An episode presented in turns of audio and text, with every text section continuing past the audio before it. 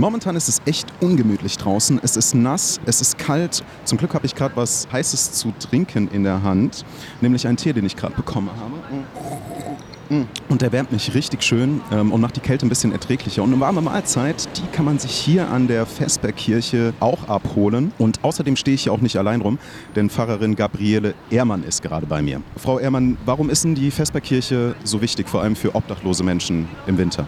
Ja, die Vesperkirche ist genau deshalb auch in der kalten Jahreszeit offen für den Januar und Februar und Anfang März, weil es halt kalt ist und weil man da auch was braucht.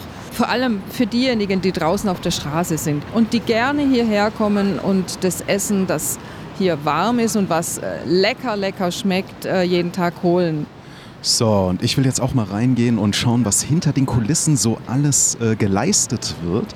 Dann einmal durch den Seiteneingang, Maske aufsetzen, denn es ist Corona-Zeit. Und die Tür hinter mir zugemacht. Und da sehe ich auch schon ganz viele helfende Menschen an der Ausgabestelle stehen. Unter anderem Hans-Jürgen Grünefeld. Herr Grünefeld, was hat denn Obdachlosigkeit mit Vesperkirche zu tun? Die Menschen, die Obdachlosen, die haben dann kein Essen, die haben keine Übernachtungsmöglichkeiten, die haben kein Trinken, die haben keine Teilhabe am normalen Leben, die haben kein, keine Kulturprogramm. Und das versucht die Vesperkirche einfach anzubieten. Die meisten sind natürlich furchtbar dankbar, dass man ihnen die Möglichkeit gibt, hier ein Essen zu bekommen. Notfalls auch mal einen Schlafsack, wenn es ganz kalt ist und so weiter und so weiter. Das Essen sieht wirklich gut aus. Ich krieg schon wirklich Appetit. Wollen Sie es mal probieren? Ja, natürlich. Hätten Sie gern die vegetarischen Maultaschen oder die äh, normalen? Ja, die vegetarischen würde ich nehmen. Vegetarischen würden Sie nehmen. Okay, kriegen Sie.